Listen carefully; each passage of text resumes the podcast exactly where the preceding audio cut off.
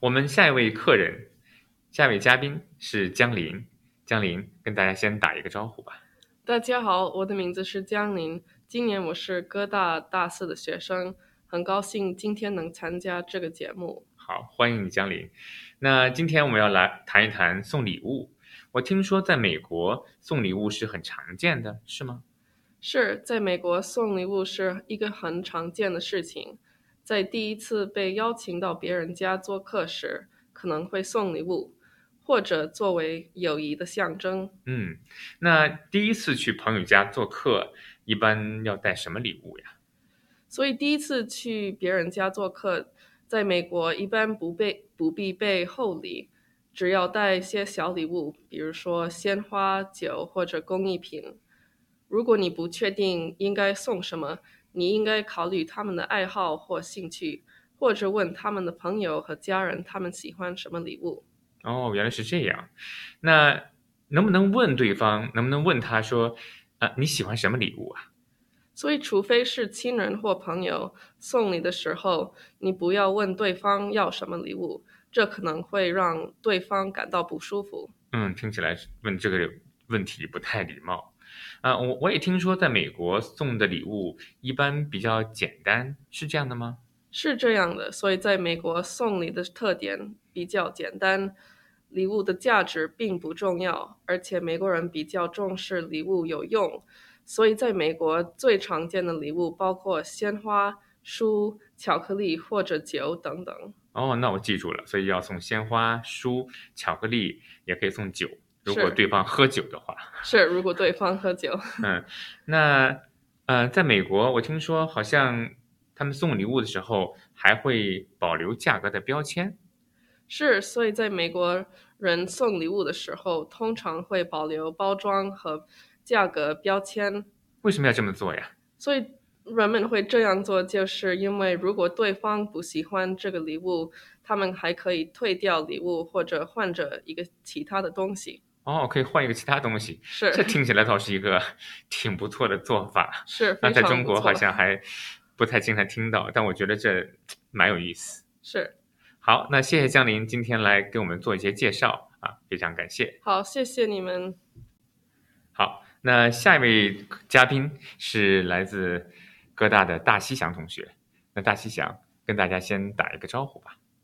大家好，我是哥大硕士一年级生。大西祥，我的专业是金融经济，呃，初次见面，请多多关照。好，欢迎你。那大西祥，今天你想跟大家分享哪一个国家的送礼物的习俗啊？呃，我今天想要跟大家分享的是日本的送礼物的习俗习俗。哦，那在日本送礼物是有一个很长的一个传统吗？呃，其实自古以来，日本就有定期送东西作为礼物的习俗。呃，例如新年礼物、夏季礼物、年终礼物、圣诞礼物和情人节礼物。哇，听起来在日本送礼物的这种机会有很多呀。那今天你想谈 哪一个呃节日的礼物啊？呃，不过我这次我想介绍呃介绍的习俗是。Osabo，也就是年终礼物，这是一个在十二月的时候进行的日本的习俗。好的，那我很期待了解这个节日要送什么礼物。那这个节日有什么特别的意义吗？呃，这是为了在新年呃期间迎接祖先的灵魂，并且带来新年的好运。哦，那我想这种节日应该是有一些历史和传统的吧。这习俗起源于日本的室町时代，也就是一三三六年到一五七三年这期间。当时商人在年末带着礼物来迎接他们的顾客。然后呢，到了明治时代，也就是一八六八年到一九一二年的期间，不仅向父母和亲戚送礼物，还会向商业伙伴送。原来有这么长。的历史，那我想可能这个习俗也跟日本的所谓的社会形态啊发展阶段有关系。嗯，对，由于日本是一个农耕的社会，所以这种习俗的起源是以前的农民为了通过分享收获的食物来跟邻居建立良好的关系的。没错，那个时候我想，不能只依只依靠自己，也得依靠你的邻居啊，才能够互助，才能够维持好的生活啊。好，那么在日本送礼物的时候，人们一般会说什么呢？呃，除了我刚刚讲的那些以外，呃，还有在向他人赠送礼物的时候，人们必须说这是粗糙的品物，也就是不值钱的礼物的意思。虽然这只是一个谦虚的说法，但我们通常以这种说法来降低自己的姿态的。哦，原来在日本也会有这种表达，因为在中文里面也有类似的一种说法啊。那么。我想了解的是，在日本多少钱的礼物才不会被认为是粗糙的礼物？一般来说是三十美元左右。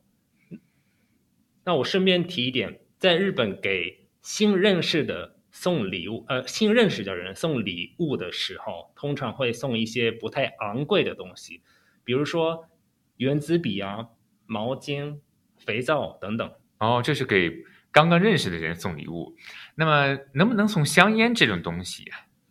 呃，其实香烟在日本是不太适合作为礼物的，因为它是一种奢侈品，而且对人也有健康的有害。嗯，有道理。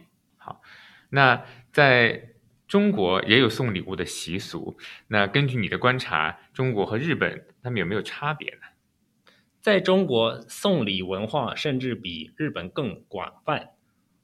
回赠礼物通常是比收到的礼物的价钱还要贵一点，但是在日本的话，由于有回礼的文化，所以日本人认为一开始就送昂贵的礼物会给对方很大的压力，所以通常回礼的时候只会送收到的礼物价钱的一半的礼物。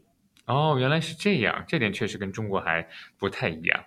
好，那么非常感谢大西贤今天来做客，介绍了这么多跟呃在日本送礼物的讲究。哦，谢谢大家，以上是给大家参考。那如果你做到了以上的这几点，日本人会认为你对日本文化非常的熟悉了。哦，那我感觉现在我已经 更加了解在日本的送礼物的文化了。好，再次感谢大西祥，谢谢，谢谢。好，我们下一位同学是申文飞，文飞跟大家先打个招呼吧。大家好，我叫申文飞，我是哥大的学生，三年级历史专业。好，欢迎你，文飞。那文飞，今天你想介绍哪一个国家的送礼的习送礼物的习惯？今天我要介绍美国的送礼物的习惯。嗯，我想给观众提出送礼物的建议。嗯，很好，那我们来听一听你有哪一些建议。那在美国，一般什么时候、什么情况会送礼物？在美国，送礼物主要是一个呃节日或者生日的事情。虽然亚洲人普遍在商务往来送礼物，嗯，表达心意，不过这个习惯在美国没有那么常见。哦，原来是这样。那在美国。最重要的节日有哪些呢？圣诞节、生日和周嗯和周年都是最常见的送礼物的场合。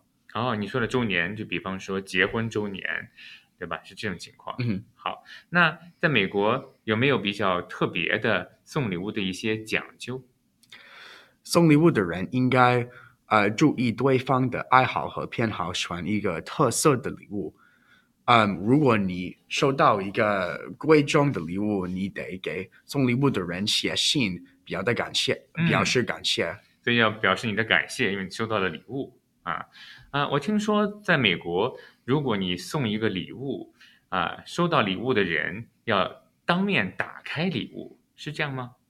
对啊，美国人习惯当面打开礼物，别人可能觉得这个习惯。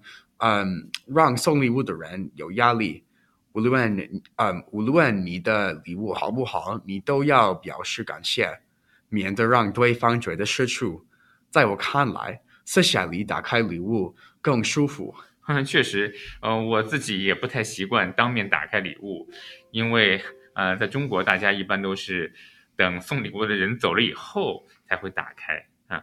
但是我觉得在美国这种习惯啊，确实会有一点让我有一点压力啊。那你自己呢？你自己喜不喜欢这个当面打开礼物？